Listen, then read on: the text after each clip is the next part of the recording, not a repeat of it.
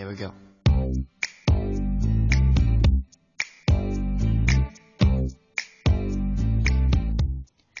周五的晚上又到周末了，欢迎大家锁定收听中央人民广播电台经济之声那些年，我是小婷。大家好，我是凌睿。今天直播间两位嘉宾，一位老陶。呃，大家好，我们今天在周末的晚上跟大家一起来交流春秋时代的商战故事，呃，觉得应该是非常开心的。大家不要去看什么电视剧了，好好听我们讲这些故事。大师，嗯，大家好。那么今天终于挺高兴不熔断了。那么再过三个小时，一部这个票房纪录最高的电影啊，就要在我国上映了啊。这个是从八十年代演到今，终于演到第七部了。它的嗯，星战星球大战，星战七。嗯所以刚才小婷姐开场说，又到周五，又到周末了，这个里面的内涵有很多。没错没错。明天终于不开市了哈，糟心的事儿终于让他先放一放吧啊。对，今天我们说金这部分依然还跟熔断有关系，但是它是暂不是停我们 没有选题了，是因为这一个星期的股市儿大事儿实在是让我们觉得不得不把它放到头条来说，因为对翻脸翻的比书还快。嗯，昨天晚上这条消息就刷爆了，我觉得是朋友圈儿，嗯。嗯其实，在我们节目还没有结束的时候，我们的微信平台上就有一位朋友嗯把这个内容给我们发上来了。嗯，我自然是不敢念呐，因为现在吧，这段子写的跟新闻似的，新闻看起来都跟段子似的，所以我们是必须看到一些官方的网站。经过核实之后，哈，我们才敢确信这条消息是真的。当时很多朋友都说，这只靴子终于落地了。其实，在昨天节目当中，嗯。今天大师还跟我说，说你看你昨天那个那番评论，嗯。基本上有点一语成谶的哈，就是嗯。决策层嗯。怎么去对这样的一个，就是你的智囊团那么多，你怎么去甄别可以实行这样的一个决策，是考量你决策层的一个智慧的。所以小丁对给你是说你自己可以换换职业了是吧？可以混到那圈里了是吧？你可以嗯去给他们拿主主意就行了。晚上回来做节目，白天呢去帮他们做决断。我是觉得吧，因为你看，按照规定，他们都不允许炒股，嗯，是不是没关系，？他们都是相关从业人员吧？啊，所以你必须去给他拿主意、必须得有我这样的股民，有切身的割肉的感觉的人。你发达了，别忘了乡亲们。我到那儿之后，他们也就说：“你先全部割掉，你 你不能炒股。”其实今天的大盘应该说熔断，不知道这算不算利好消息啊？反正从大盘的表现来看呢，是有抬头的。在早上的时候呢，是沪深两市大幅高开，开盘之后迅速回落跳水，但是之后就触底大幅的反弹，它一度站上了三千两百点。截止收盘的时候，沪指报是三千一百八十六点四一点，涨幅百分之一点九七。嗯，实际上就是我们说这个熔断这个制度本身啊，不管是中国或者是美国，其实熔断制度本身的初衷是肯定是好的。嗯他希望在一个大幅度下挫的过程当中，给大家一个冷静期，给大家一个信息的发布期，给大家一个缓冲的机会。这个其实初衷是没有问题的。当然，我们有各种各样的原因，有各种各样的这种，不管是基金机构啊，还是其他的这方面的这个散户的恐慌心理啊，确实会带来很多问题。我觉得这个问题是处于一种还是处于一种这种呃这个发展过程当中的。以后是不是要还要继续走熔断这条路，其实还是一个需要考虑的事情。大师，你作为我们交易实况的资深老编导，你怎么看呃？我觉得这个事情的确是史无前史无前例，说明在哪儿呢？这是证券历史上改变最快的一次一项决策，在证券史上啊，对，四天就改变了。以前很多政策都是有争议的，就从股市这个差不多从一九九零年到现在二十五年来，比如说原来股权分置改革，不流通的股要流流通了，以前也是一传啊，那股票就跌。结果这个推出以后呢，也是争议特别大，但是最后呢还是实行了。还有一个创业板，大家创业板推出来之前呢，大家也特别有争议，说你看好多国家的创业板推出来都不行了啊，说这创业板也是也，还有人说创业板你看今儿涨停，明明天跌停，哎，但一看创业板呢也活得挺好，所以大家。从我才昨天来说，我还对这挺有信心。我想这熔断可能也是，这保险丝可能还接着熔下去。没想到，哎，这四天果然这个整个电路就换了。嗯这个在我这冲击是最大的，因为从来没有像决策变得那么快。一般是它即使有争议，在实行一段阶段，还要至少要半年一年看看这个结果。嗯，这说明这个可能这个管理的思路也发生了变化所以在你看来是啊。亡羊补牢为时不晚吗？啊，亡羊补牢为时不是。我个人也嗯觉得是嗯，你总不能羊全都被吃光了，你连根羊毛都不剩的时候，那时候就才彻底就完蛋了嘛。对，就关键是到底它什么原因引起的？究竟这种恐慌情绪就是从哪个来源出现的？怎么样才能使得这个熔断这个所谓比较好的一个机制，能够在我们的这个股市里能够贯彻下去，或者说让真正的散户得到一些缓冲的机会？其实这是一个可以探讨的问题。嗯倒是我觉得，虽然说呃确实停了，大家涨起来了，大家心态能够放松一点，但是我觉得这个经验教训应该还是要总结的。嗯，不知道你们有没有数数自己圈里还剩下多少羊啊？我今天看到了新闻之后，觉得真的是很震惊，说我们这个两次熔断，就这一个星期下来，我们的市值是蒸发了七点零四万亿元。嗯就如果从昨天的交易的时间来看哈，平均到每秒的话是蒸发四十五点零五亿元。是，我就想说四天七万亿，哎，谁能站出来负个责任吗？就是你看，经常我要那个那个，我小的时候丢钱的时候，我妈就说：“你有本事挣回来吗你？”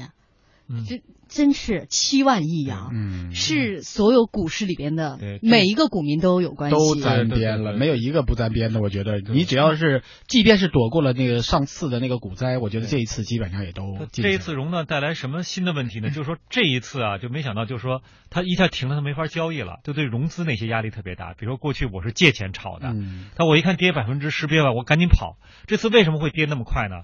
就说你现在借钱想跑跑不掉了，对，但是一开盘呢，它还得跑，还是割不掉，结果就酿成这呃这这种是以前没有，就是说想跑的它就是跑不掉，嗯。这个这个这个造成的一块石头老压在那个脑袋顶上啊，防火门已经给你关上了。甚至于有些人觉得，哦，我跌停的时候我可以抄底，呃那这个时候你也抄不成了，抄底的人那这样一来，其实这资金就进不去，对流动性就没有了。过去有割肉有吃肉的，现在是嗯。割肉的人他割不了，吃肉的人吃也吃不着，嗯。变成了骨头宴，变嗯成，你看这个四天啊，这个决策就变了。嗯，现在呢，时代不一样了。嗯你的一个决策如果有那么一点点失误，带来的是多么大的一个影响，影响？嗯七万亿。嗯其实我们翻回到过去，嗯在两千多年前那个时候，你信息不畅通啊，科技不发达，你一项决策如果错了，往往可能就是两三年以后，你才能看到它带来的这个灾难，而这个灾难就是毁灭性的。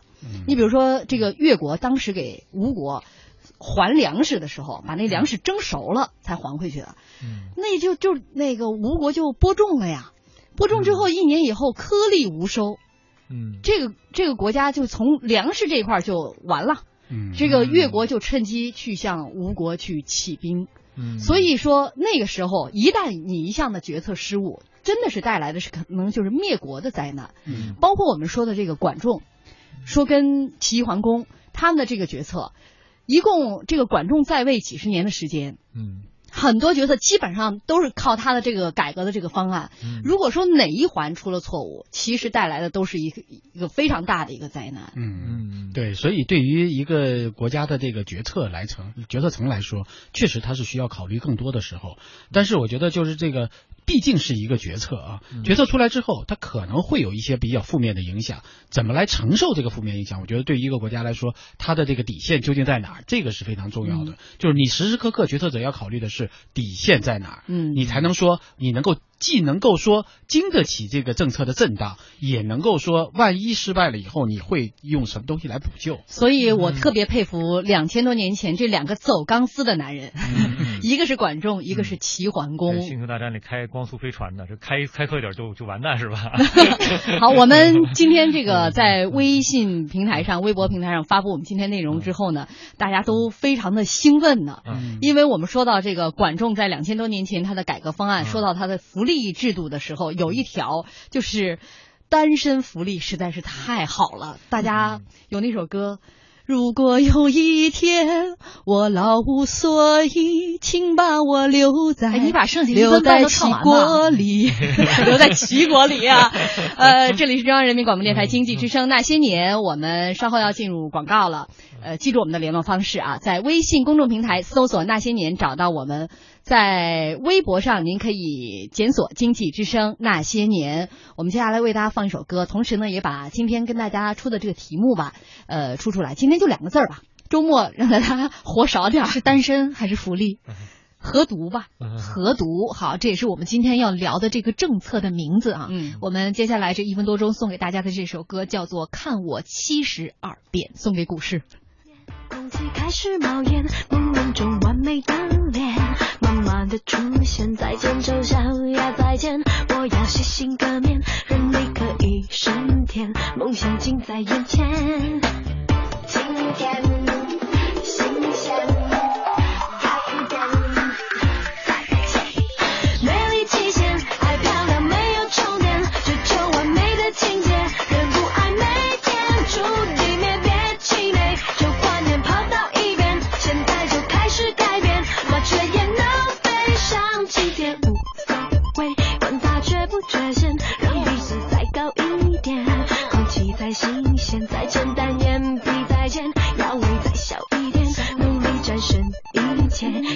变成焦点。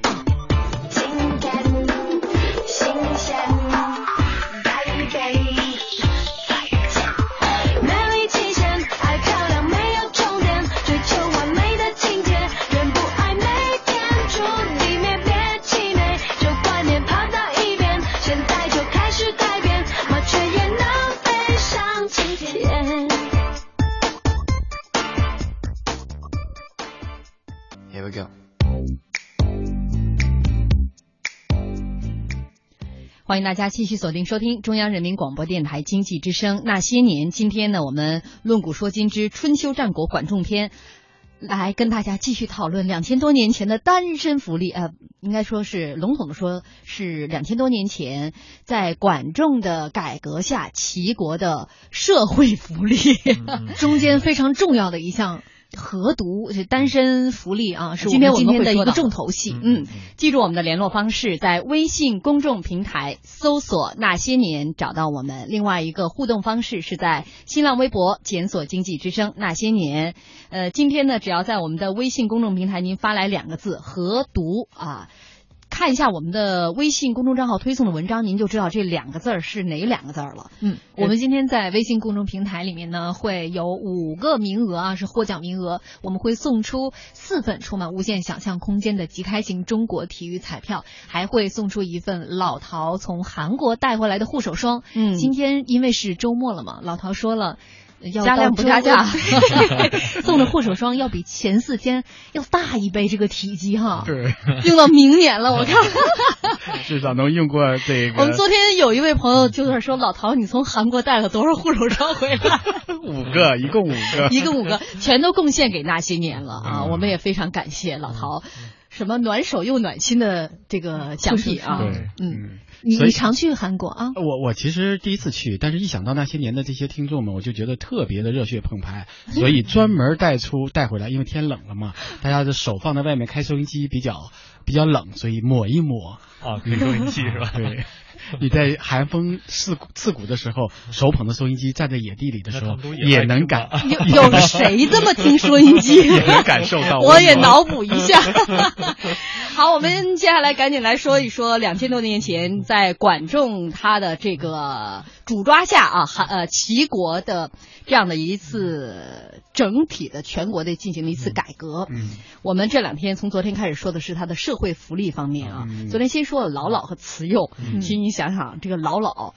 老陶老是黑人家管仲啊，说哎呦，这个七十能能有几个人活到七十岁、八十岁、九十岁？但你别忘了，然后我们想想，我们现在我们又延迟退休啊，退休之后可能还要自己交医保啊，继续交医保。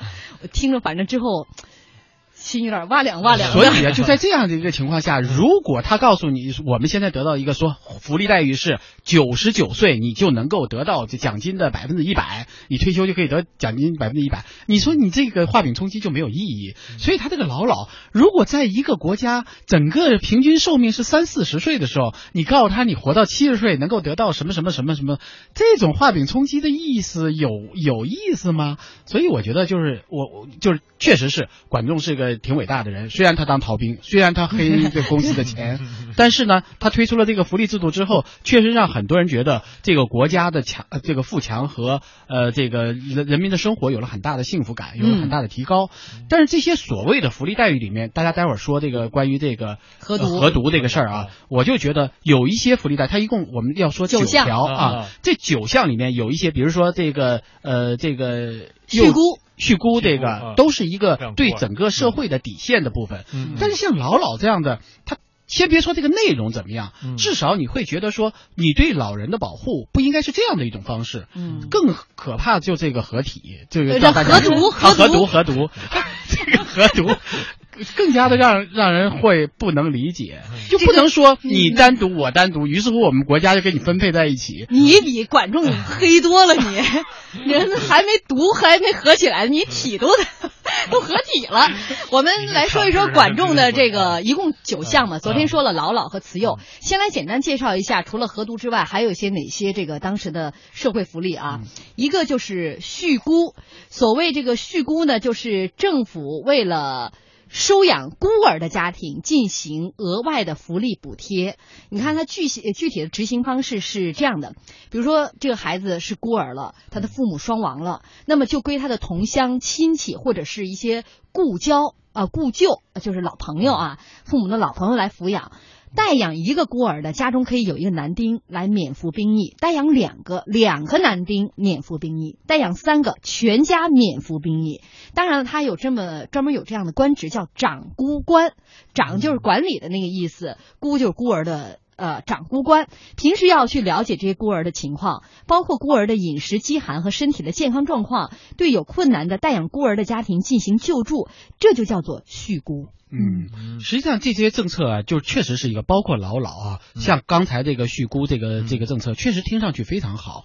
但是你仔细琢磨，我们我对反过来想啊，它毕竟是两千年的这个政策啊，嗯我们不能用现在的眼光去看待它。呃但是呢，就假设说这些政策放在今天的话，它会有很多的问题。你比如说，你说小孩失去了这个家人的看护了，不管是什么原因看呃失去了，他可能是个孤儿了，于是乎就给他塞到某一个家庭。但是这个塞到某一个家庭去之后，你的这个国民教化，你对这个孩子的未接下来的生活是否有跟踪？我们就像我们现在，呃比如说你太苛刻了哈！我我我那个时候还没有福利院，我就说知道这两千年前的，我们不能苛刻它。但是就这个政策在推出，其实我觉得就差一点，它就迈进现在的台阶了。嗯我们比如说，嗯，南京也好，广州也好，福利院会有一个就临时救护的地方。嗯现在有很多的家家庭呢，就把一些得病的，就是治不好的一些孩子就放在那个地方。说实话，这个当时就质疑说，这个爱心的这种举措是不是鼓励了更多的人去抛弃自己的孩子？也许他是一个，比如说呃生病的，或者说他可能有残疾的，许多家庭就觉得，我虽然然是不舍得，也是我的孩子，我也希望能够给他治愈好，但是因为我可能没有这个能力，没有这个条件，就使得现在这很多这个孤儿院就能收到类似这样的。这样的一个孩子，以至于广广州就先关了，然后南京呢可能也维持了一段时间，大差不多也关了，因为他也承受不起。所以就在这样的一个质疑过程当中，我们是不是想过，我们如何把这样一个制度变成一个民间共同的一个制度？就像刚才说到管仲的这个制度一样，那如果它不是仅仅是福利院，因为福利院毕竟是国家的，那国家在资助这样的一个政策的时候，它毕竟是有限。但你不用这种制度，怎么样民间的力量把它都筹集在一起？其实刚才说到的管仲这个制度其实非常好，把它放在民间的某一个家庭里面。当然，这个抚养的手续咱们现在可能更加严格，他当时没那么严格。但是你毕竟是不能仅仅是把它放过去就好了，它还有一个事后，还有一个这个孩子是否在那个家庭会被散待长待。孤官呢，嗯所以要定时。你想想，一个国家呀，你就想一个北京一个朝阳区有一个长孤官，你想想他能他能那么细的盯住每一个孩子吗？他为什么不建立一种制度，说我这个来长孤一个一个一个一个能够跟民间和官方共同成立一个机构来掌控这样的一个部分？如果是掌控，他们也许他们就仨人啊，我们就是三缺一就够我觉得。管仲真的想一箭射向你，这么好，这是掌姑这一块儿，老陶真是鸡蛋里挑骨头啊！再来看当年的这个两千多年前的另外一项制度——养疾。嗯什么是养疾呢？就是有点今天的类似于残疾人补助。嗯它具体的操作方式是说，在齐国的齐国的所有的城市里面都会设有长疾长养疾官啊，也是一个专门的职位，是对于像聋、盲、哑、半身不遂、小儿麻痹、老年痴呆等等，就可能因为疾病而生活无法自理的这些人，官府就会在养疾馆给他们免费的供应饮食，直到这些人就是百年之后哈，估计。呃，今天就有朋友在这儿评论，就说估计在这两千七百多年前，可能看到街上的这种乞讨者会比较少，因为他们是专门有这个养鸡馆来供养着这些人的。嗯，他这个我觉得无论是这个养疾恤孤啊，你看在前面讲的几项核心，其实都是照顾弱势群体。嗯，而且对这个几项政策是再一个再核心说一下，就实际上是赢得民心啊。这给我想起一个故事，就是战国的时候。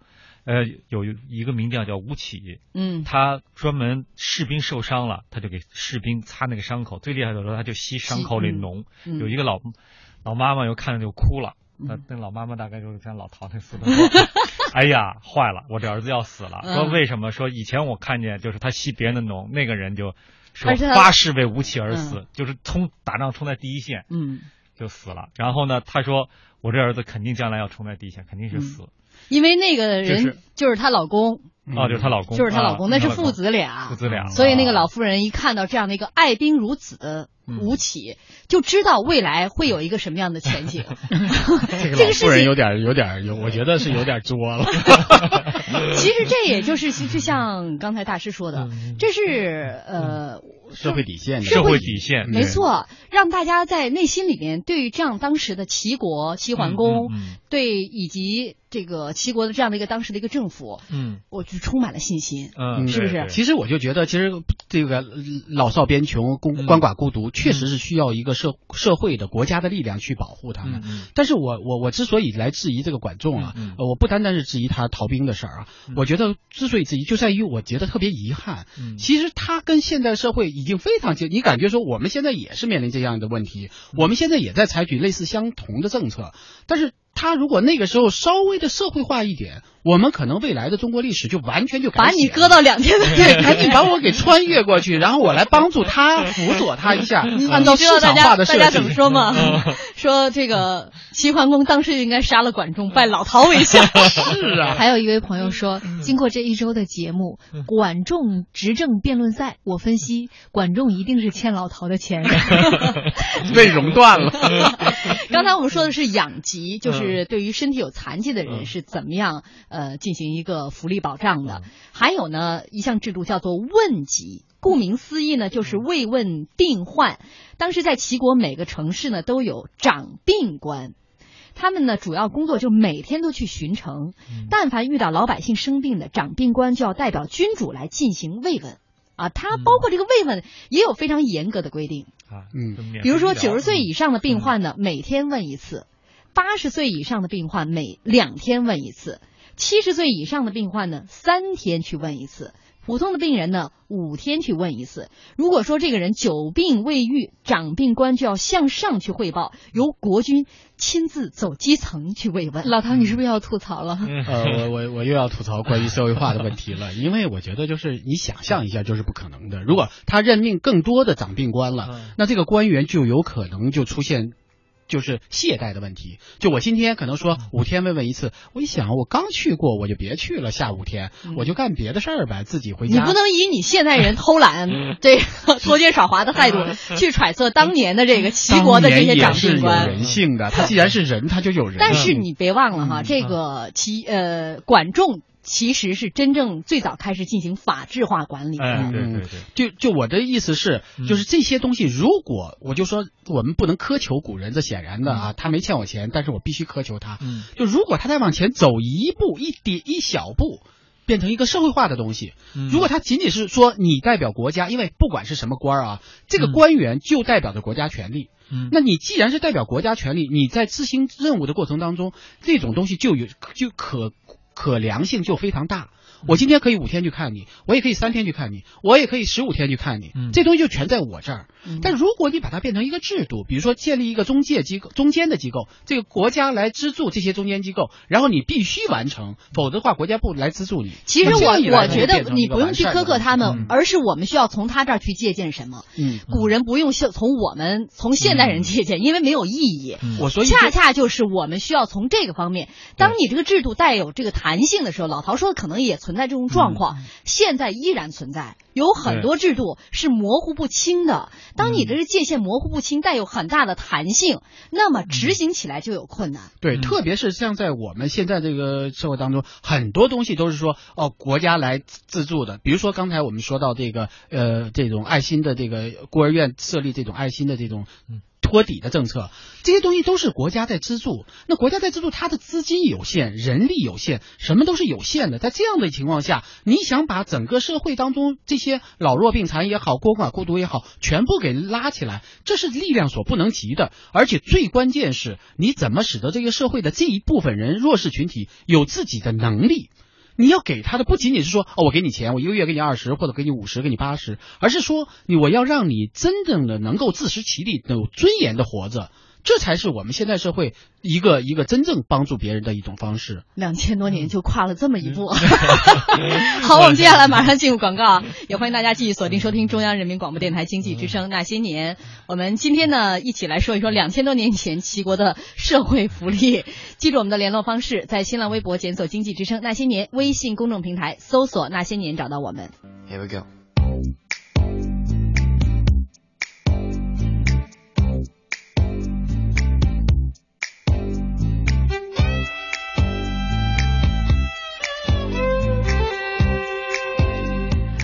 刚刚直播间发生了一起争论呐、一个是管仲，一个是 一个是挺管仲的，一个是黑管仲的。挺管仲的是我，黑管仲的是老陶。我觉得要是再不开话筒的话，这直播间里面可能就要血溅了。大师，要不咱俩我约你喝杯咖啡，让咱俩聊会儿。他们倒了一个，我们再回来是吧？我们今天呢是在说两千多年前齐国的福利制度，是在管仲的主抓下哈，齐国进行了一场非常彻底的一个改革，它涵盖了整个社会的方方面面。当然，我们今天要说的这个福利制度呢，只是当时齐国进行了改革的当中的一部分啊。那。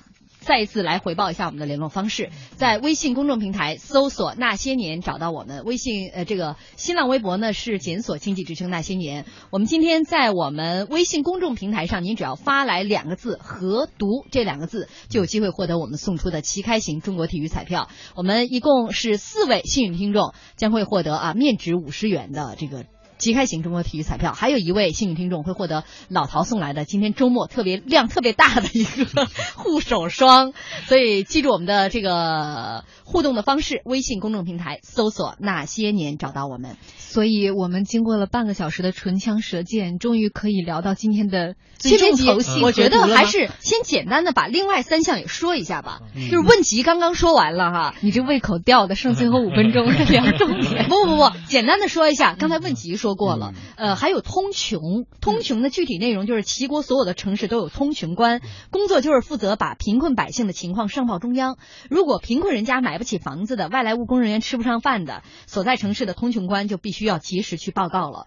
工作特别认真的公呃政府给发呃奖金，如果玩忽职守，没有汇报就会受到惩罚。嗯其实我相信每一个，比如说长孤官呢、啊，长级官呢，应该都有相应的考核制度。嗯我们刚才说了，这个在后续的呃整个管仲篇的内容介绍当中，会涉及到呃像他们的这个年终考核的这一部分、嗯是非常详细的。对，说不定也跟我们一样，在年终的时候要写一份年终总结。嗯述职报告啊，对，限资一千五，剩下还有两项制度啊，一项制度叫做镇捆，另外一项叫做接绝。镇捆呢，说白了就是在灾年的时候，国家组织的救济工作，国家要在灾年停止征税，并且发放救济粮。那接绝是指什么呢？就是国家有义务对在战争中死难的将士的儿女、父母进行抚恤和接济。如果说当初齐国哈，就是有这项政策，就是呃说呃应该说到这个管仲哈，当年他如果临阵逃脱的话，嗯不知道鲍叔牙会会怎么去给他开脱这件事情。嗯，他因为有明确的规定了，临阵脱逃会是怎么样？他自他因为他逃过，所以他非常知道这个没受惩罚意味着什么。好，我们接下来来说这个。九项福利制度当中啊，最最我们觉得非常重要的一项，也是前无狗人后无来者，后代没错，国家都没实行这个制度啊。这项也不能这么说吧啊，我今天还查了一下资料，后后面的这个历朝历代也有一些这个政策和它比较近似啊，就是合独，合是合作的合，独呢是独立的独，从字面上呢就能够看出来是把两个独立的人合到一块儿。嗯，他这个在管子当中是这么说的：所谓合独者。凡国都皆有长媒，就是每一个城市呢都有长媒官，就是在以前媒婆她是公务员的，丈夫无妻为官，妇人无夫为寡，取官寡而和合之，与田宅而家事之三年，然后释之。意思是说什么呢？呃，这个专门负责做媒的这些公务员呢，他们是就是呃这些。官夫和寡妇就是官寡官寡孤独的人，官寡孤独的人这样就是不行的，对吧？俩人合 着，他们是由国家政府来牵线搭桥。如果说撮合成了的，国家就会负责给你提供房产、农田。如果婚后三年男子还是没有找到工作的话，政府就会给男子主动提供公职。这个福利待遇真是不用参加那个挺难考的那个公务员考试了。所以我们今天重点来说齐人之福。生活在这个齐国确实太幸福了哈。对，就是连婚姻大事都有人来帮你来操持。嗯，我就我一听这个，我就真觉得必须得吐槽两句了，就是。如果我不想结婚呢？就是我愿意我自己哎有牛有田，我我自己哎逍遥自在。你就是跟别人过不到一块儿去。为什么非要给我 凑合在一块儿？那有好处。你看今天还有那为了那个分房子，不是就没卖两套房子，还有假离婚的呢。对，所以那为考公务员的还有假结婚的呢。那会儿对呀，所以就是大家知道，就是我们那时候文革的时候啊，就是比较比较那个说到这个你要分房子，你就必须要结婚。嗯，就是你如果不结婚，你就没法分房子。而且你分房子的时候，你必须要调查一下，就是你男方和女方谁有可能给你分房子。如果你在男方那儿分房子，女方就不给你分房子。所以当时为了这个，就是那个时候的婚姻真的是必须要结婚，因为你不结婚，你显然就是就是，那就等于是互助组。你不结婚，你会有很多的麻烦。你当年是为了房子结婚的时候？我我 嫂子嫂子嫂子在听吗？所以我就说那个时候的这种合独的 合独的这种。这种做法啊，就真的是对私生活的一个国家对私生活的一个干涉，而且这个干涉啊，真的是用国家的名义来给你吊你的胃口啊！你看，你要是如果合读了，你看你多少年还能怎么着？还能给你的考公务员，还可以怎么着怎么着？我觉得这个就是不用考免啊，不用考免试进入进入公务员制队伍当中。我觉得这种方式真的就是你拿着国家来来来鞭打每一个人的幸福。嗯，你怎么能说个人幸福是需要国家来来安排的呢？所以我觉得，我现在我觉得好多人都。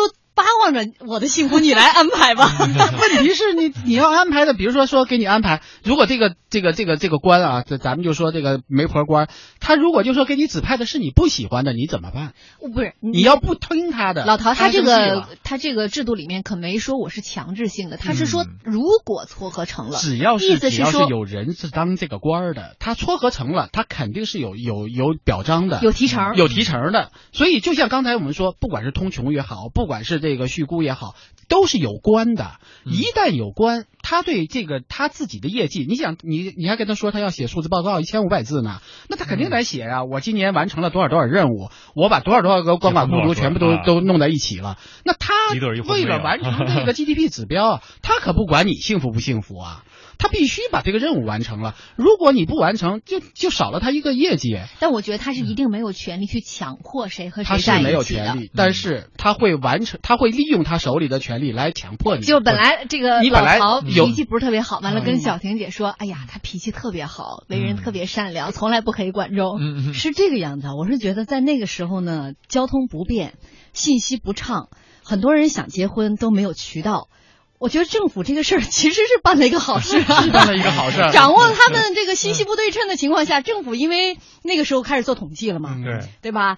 这个王村儿有个王寡妇，李村儿有个李官夫，那他们这俩村儿也都不不太清楚这个情况，那国家知道这个情况啊，所以就可以把他们撮合在一块儿。还真是，你说其实古代就不是说这个公务员的媒婆，就是街坊邻里里面的媒婆，他在撮合这个媒事的时候，他也很难做到说你们两个先先处两三个月。基本上也都是拿个八字，简单说说也就差不多了。我觉得情愿是社会上有媒婆，那他毕竟他对你没有干涉，但是国家用官的形式来用这种他这个婚姻啊，他有时候他总有人得推一把，因为推一把没问题。所以我为什么说要社会化？你知道过去的媒婆不是随便什么人都当的，嗯，但是他不能是官。过去呢，这个结婚是必须有媒人，而且是很多朝代上在法律上都有规定的。如果你结婚没有。媒人的话，相当于违反今天的婚姻法啊，知道吗？而且呢，这个媒人也不是什么人都能干的，得由地方威信高的老人推荐，选诚实守信的已婚妇女报给官方登记注册，统一管理。对，因为那个时候如果没有这样的一个环节，你可能结了八次婚人都不知道，所以得有一个人来证明说你是初婚。你是没有说有家里藏着好几个娇妻美妾，以至于说蒙过了很多人，最后第四四婚五婚的都有，所以得有人来证婚，这个是没问题，所以更应该有一个社会化的婚介所。然后来保证说每一个人信息既是对称的，然后又是能够自愿的。老陶，反正我从电视剧上来看吧，一般结婚的时候还是比较隆重的，街坊四邻都会知道。你偷偷摸摸结个四次八次的，这事儿瞒不住。问题是，他那个时候交通不便呐。我在王村结了婚，你知道我翻了两座山，我到了李庄去，谁能知道王村人还跟着我呀？那我到那又骗一小姑娘呢？谁能知道呢？谁天天跑来跑去啊？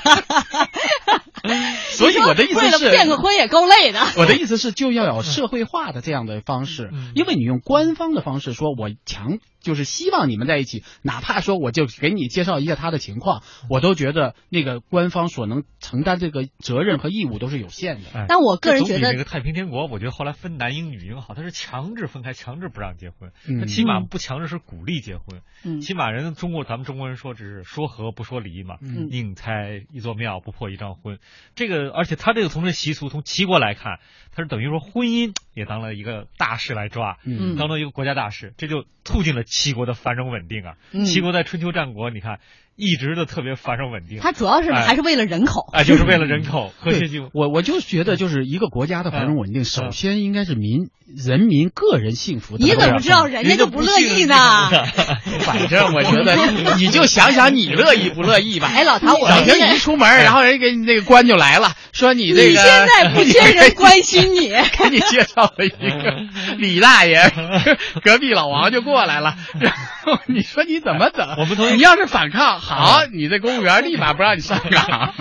不能说公务员，就客观事实来说，春秋战国里的对外战争最少的是齐国。嗯，你看楚国不是先称霸，就是后来被人打；后来秦国就是一直打人家；后来晋国是仨国家一直你打我，我打你；后来别的国家都被灭，唯独我们老齐家从来不打人家，一直称霸，人民和谐幸福。当然后来。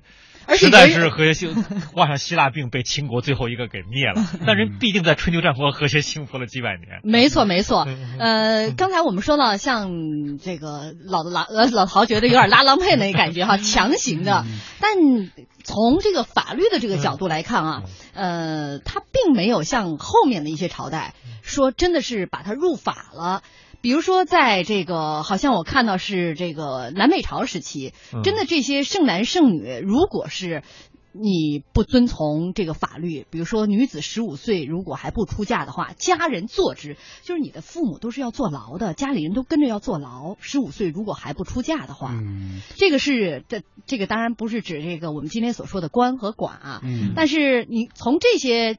这个制度来看，那对于未到了年龄不去婚嫁的男女，都是有着非常苛刻的一些条件。是，所以我就说，其实其实你可以用收税的办法嘛。现在很多国家都是单身税，就如果你不结婚，你的比如说住房，你的这个买东西，你都会相对来说税收高一点。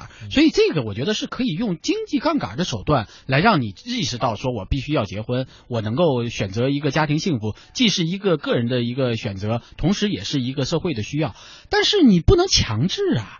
你老出门你说收税的这个吧，嗯就违反了管仲本人他对于税收的看法。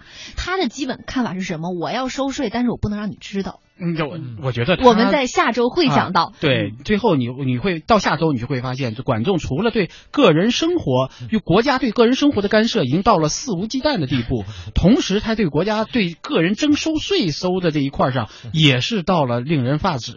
所以我觉得对管仲啊，这个落点，我觉得总 总总应该有一些 指标来衡量。齐国当时最富有，嗯对吧？齐国的当时的首都是世界最大的嗯都城三十万人啊，嗯，所以？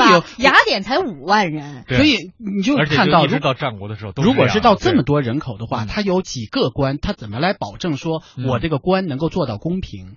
所以我就说这个制度，人谁说就几个官了？嗯人说设置长孤官可没有说就一个长官。如果这个官僚他相对来说他个人的情绪化一点点，比如说让你拿一个材料，说你结婚没结婚，你拿一材料，说不行，这少一张，然后你回去盖一下。老陶，你把现代人的一些坏毛病都带到了齐国。我觉得就真的是从从那时候落下的一个病根儿，所以我们很多时候就忘了我们个人。你看这三十万人没有一个出来说讨论一下吗？嗯我们要开一个什么 民民间的自治小组，我们来讨论一下这个政策合理还是不合理，那是后来秦国的？秦国商鞅治秦国是讲究法典啊，一个一个不执行他就比如剁手啊剁脚，好像齐国也没这法令，也没有说动不动比如不执行啊，好像剁手剁脚。齐国的法令还是比较宽松，它这个治理总结一啊下老陶的所有发言啊，其实中期根本就是站在世界中中心去呼唤爱。不，我我其实是我呼唤的是法治化、市场化、改革。但其实你说的这些也一直是我们现在还在努力的。对对对，你来要求两千多年前的有点苛责。我我知道我要求他比较有苛责了，但是我的意思是，如果那个时候他要往前迈一你小不用步，不用去 他就去真伟大了。不用说那个，他已经很伟大了。那个时候他已经比绝大部分人，应该比所有人都已经往前迈出了不仅仅是一小步，而是迈出了几大步。但是我们反过来想，即便他迈出了那一大步，对我们来说那一步还是不够的，就是我们不能再重复他。所以我们现在说他很多政策，哎呀多好啊，核毒啊，什么什么通通病啊，通穷啊，其实这些东西你听上去很好，但反过来说，是不是真的促进了你个人的？这比如说你的尊严、你的体面、你的能力、你的未来的选择，是不是真的得到了？如果你没有得到，那当初的那个政策，即便再好，即便放到今天来，我觉得你也要思考一下，你是不是真的需要？我觉得这样，老陶把你说的这些坐标系、衡量标准，你套用到现在的公司化的这些福利制度里边，我们再来讨论，也许更合适。嗯不过我们在今天在微信公众平台也设置了这么一个投票啊，挺有意思的，就说你赞成你的单位来组织联谊相亲活动吗？我我是设了三个选项啊，第一个选项是很赞成，因为你平时的工作圈子很小，参加这些联谊呢是扩大交际圈的有效手段。第二个选项是一般赞成，就单位你的出发点是好的，但是作用不大。还有第三个选项是不赞成，谈恋爱是自己的事儿，单位不该瞎操心。老陶，要是你，你选哪个？你先说。嗯，我就选第三个。你看，就这其实这就是老陶的个人立场很明晰，主要的原因是什么？就是当你说到比如说组织活动的时候，嗯往往这个公司是一个大公司，嗯，他才有能力去组织活动，嗯而且他才有能力提供更多的福利待遇。所以这些大公司对个人的生活的这种相对的剥夺是有可能存在的，但是一些小公司，他他想都不用去想，你你指望都不用指望，他肯定不会去但是老陶。你想。听一听我们现在的投票结果吗？我我我知道很多人愿意，我觉得我们真的是一定要想想我们自己的、我们个人的能力和个人的选择。没人强迫你，你可以不去，可以不参加。我们只是觉得像公司的，比如这样的一些做法，嗯你其实去分析一下，好多是一些呃企业，嗯。而不是像一些事业单位，嗯，对吧？嗯，你而呃，我们来看这些企业的，还恰恰是一些特别大的企业。嗯你比如说这个马云，他们这个阿里巴巴就特别提倡说，比如说我给你们搞联谊会了，我都提倡你们办公室恋情，嗯每天高高兴兴上班，对吧？欢欢喜喜回家。IT 男特别多，然后我从 这个你们从谈恋爱到婚礼，好，马云每年都都给这个嗯主主持这个集体婚礼嗯等等，这就是他他们相应的一种企业文化。对，就是内部解决也没问题，因为大家一个公司啊，不需要组织什么活动，只要在一起上班，没准就对上眼儿了。但是要组织活动这个事儿就比较麻烦一些，而且我觉得就是企业化的东西，你组织或者不组织，其实我都没什么太大意见。我觉得就是很多大的单位一定要意意识到，就是当你组织这个活动的时候，你真正的目的是什么？你是为了让他们更安心的工作，还是仅仅说让他们就是结婚，能够能够有这个有这个完成这个一个任务？所以我觉得这个事情，我觉得主要还是出于一个提供一个机会吧。机会看公司什么样，比如说过去计划经济上哈，比如钢铁厂，他们就特别愿意去组织这活动，因为都是小伙子。然后纺织厂那头就欠一点。到现在这些公司吧，也有男也有女，好，现在的公司好多吧。就反对他们公司的员工自己在谈恋爱结婚，就怕这样子一结婚呢，哎，影响他们，比如说这成一对儿了，就影响公司的工作，哎，这成一家子了，这工作怎么搞呢？对呀，比如说的时候，女的是是是财务的，然后男的是市场的，俩人就算计一下，那你的公司就没法弄了。所以小一般的公司其实不太提倡办公室恋情。如果大公司还不要紧，你可以换到别的单位去，那这样的相对隔得远一点，互相之间没有业务上的往来。如果有的话，那真是挺麻烦的。你想想，你们俩一凑合，好把所有事儿都给办了。所以本来管仲是一个人把公司分了，你们俩一合伙，更完了。所以最好是公司男女比例要失调 啊。招人的时候啊，提前先这个设置一下。对，我们有听众朋友说，老陶你根本就没有孤独过。所以管仲的合读政策有多伟大，老陶你根本就不理解。我看到这儿，我也想到，在最开始一些大型的相亲节目火起来的时候，当时有两方面的声音。我在最开始的时候其实是不爱看的，唱衰的那一派。当时我有一位未出嫁的姐姐，比我大上几岁，她就悠悠的说：“你要理解我们这些大龄剩女的心情。”这是有社会需求的。我觉得“大龄剩女”这个词儿本身，我就觉得应该大家要反思一下，不要觉得说你没结婚就怎么样。我觉得这个不结婚，并不一定说你，我觉得恨嫁啊或者愁嫁呀这种事儿也是能够理解的。但反过来说，孤独并不是一个坏的选择。我觉得就是当你觉得你自己，因为你现在的经济条件也好，你的受教育程度也好，你自己的个性也好，其实都决定了说你自己没有问题。不像以前说你必须结婚你才能分房子，你必须结婚你的家庭才有可能受到保障。你现在没有这样担心，可是一个人还还房贷很累的，老公。如果你真是那么样想的话，那你肯定很快能找到的。如果其实很多人找不到的原因，恰恰是在于说我其实并不需要一个人来帮我合作来还房贷。不是老唐，你是可能想的你很容易找的出来，你是这么一立场。但是我确实见过很多大龄青年，确实啊觉得需要组织上帮他们一把。那为什么过去成功率高呢？过去的很大的一个原因呢，就是很多这个组织上，包括很多比如亲戚上，都有一个义务。比如说像像我这样就老老找不着，起码你就应该关心关心我，作为我的领导，说哎那儿有个人不好，你起码你跟他工作一段时间看看怎么样，或者这个小婷老大姐也有意无意说哎你加班出差那儿有个同事啊什么你就大家有意无意的就会想到这方面，而现在呢就说很多公司是处于大家都属于经济上的考虑，对个人生活都认为是个人的权利，实际上作为很多大龄青年，他有的人确实他内心他自主在抵抗，不愿意迈出一步。真正到他，你推他一把，真正成为一个两人合起来，他们内心确实是应该欢呼。所以老陶，其实吧，你还是不孤独。我还是我还是鼓励每一个人内心深处有这样的一个意思，说我需要。如果你不强烈到我需要的程度，他即便给你创造机会，说你们俩出差吧，你们俩还能住一块儿啊？不可能吧？所以我就说这些东西都是有的主动的还不你想想，你如果你是一个男孩，你就非常希望说有一个女女孩子能够跟你在一起，能够跟你一起分享快乐和失败，能够跟你一起来创业，跟你一起去生活，你肯定能找到。我觉得老陶你就是太理想化了，太这个出不了差，因为我出来机会都被你给占了。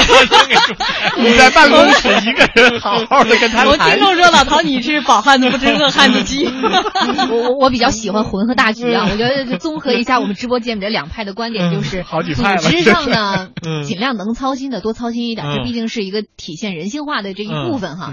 从个人来讲呢，就是自己多积极主动一点，嗯，是吧？必须建立在同时。也不要，也不也要宁缺毋滥哈，是吧，老陶？浩浩乎平沙无垠说，管仲年代的种种福利制度听起来暖意融融，在彼时的百姓心里想必会荡起层层涟漪。那个年代，管仲和他这些看起来很美的制度。都不容易。老陶，你要想想，两将近应该算是两千七百年前，近三千年啊，一个古一个古人能够把一个社会的方方面面，甚至都想到了鳏寡两就这两种人的婚姻都能想到。他是一个非常不容易的人，所以我们现在更要反思这些不容易到我们今天是否还适用。我关你话筒了，我。啊，最后啊，这一点时间送给大家一首《幸福的两口子》，我们希望大家都能找到自己的另一半。没错，再回报一下我们的联络方式啊，微信公众平台搜索“那些年”找到我们。呃，因为呃我们还有机会再答题。嗯，呃，大家只要在微信公众平台回复“合读”两个字，就有机会获得我们送出的奖品。前四位。呃，幸运听众获得我们送出的即开型中国体育彩票，面值是五十元。还有一位幸运听众获得老陶送出的从韩国带来的加量不加价的大号的护手霜看着他这个暖手又暖心的这个护手霜的份上大家就原谅他吧 这么一个不孤独的人。好了我们下周再见。我们一定相爱一辈子你永远是我的小鸟。